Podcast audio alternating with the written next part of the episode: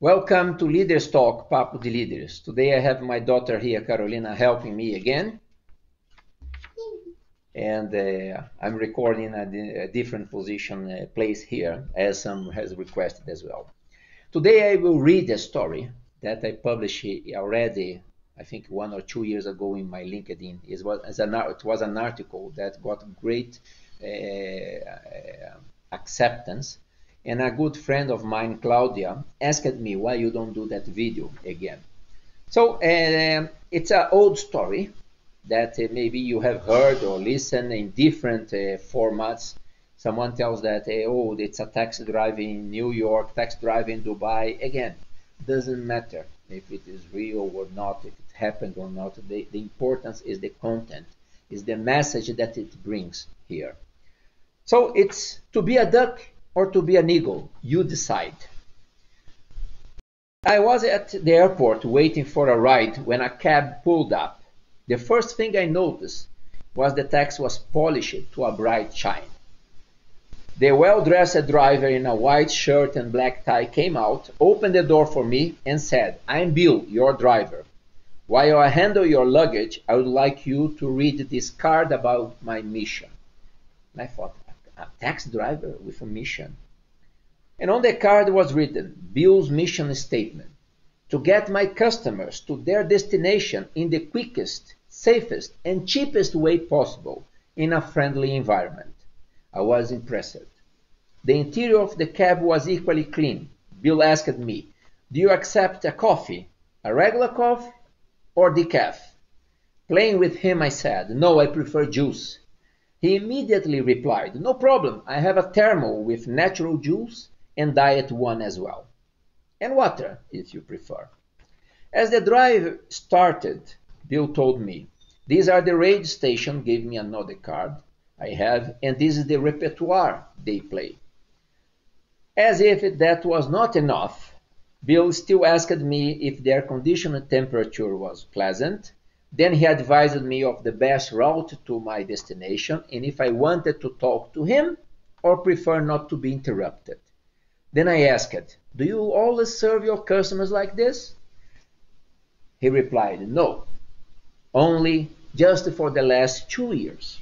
In my early years as a taxi driver, I spent most of my time complaining, the same as the other drivers do. One day, I heard a doctor who specializes in personal development, and he wrote a book called Who You Are Makes a Difference. He would say, if you get up in the morning hoping to have a bad day, surely you will have. It's your choice. Don't be a duck, be an eagle. The ducks quack and complain, the eagles soar above the crowd. So I decided to change my attitude and become an eagle it's interesting that uh, when I read for the first time this eagle, and there's some people that they say that when you are looking for a red car and you start to see more red cars. When I read about eagle, the eagle called my attention, or I attracted more eagles. Then I started to find eagles wherever I travel.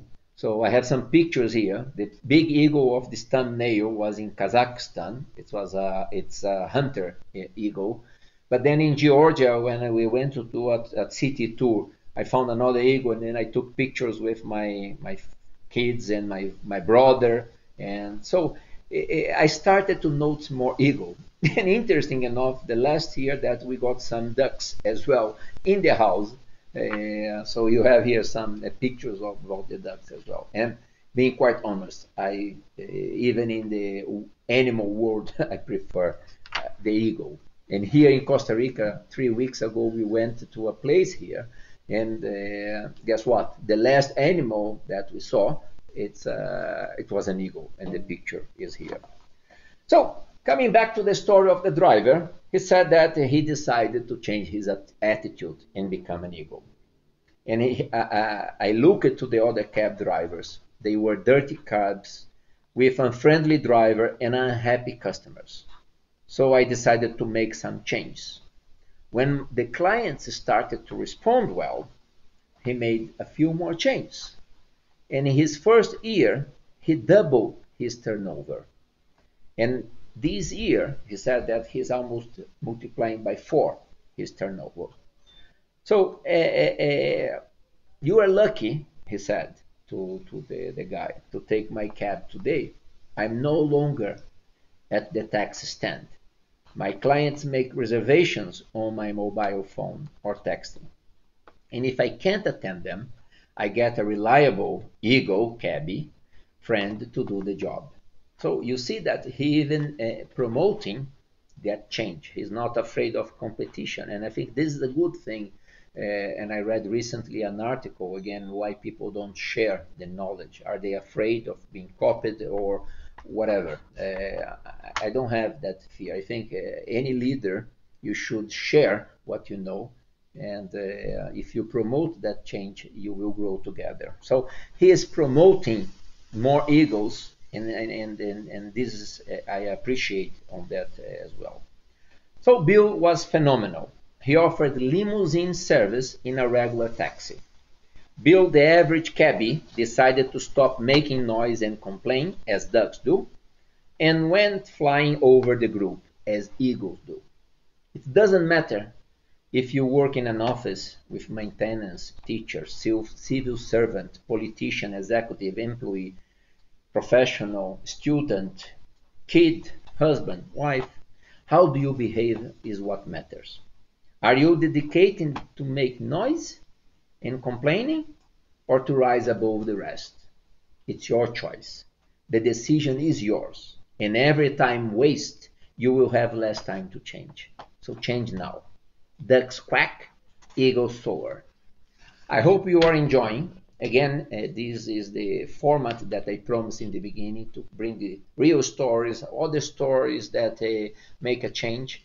And uh, I hope you are enjoying. If you are, please share with others.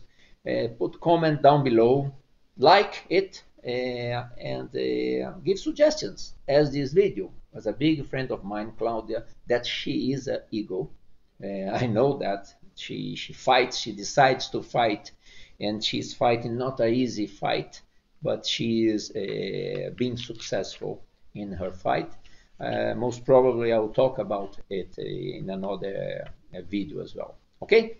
So thanks for following me. Uh, share if you wish with your friends if you like and give comment down below. Thank you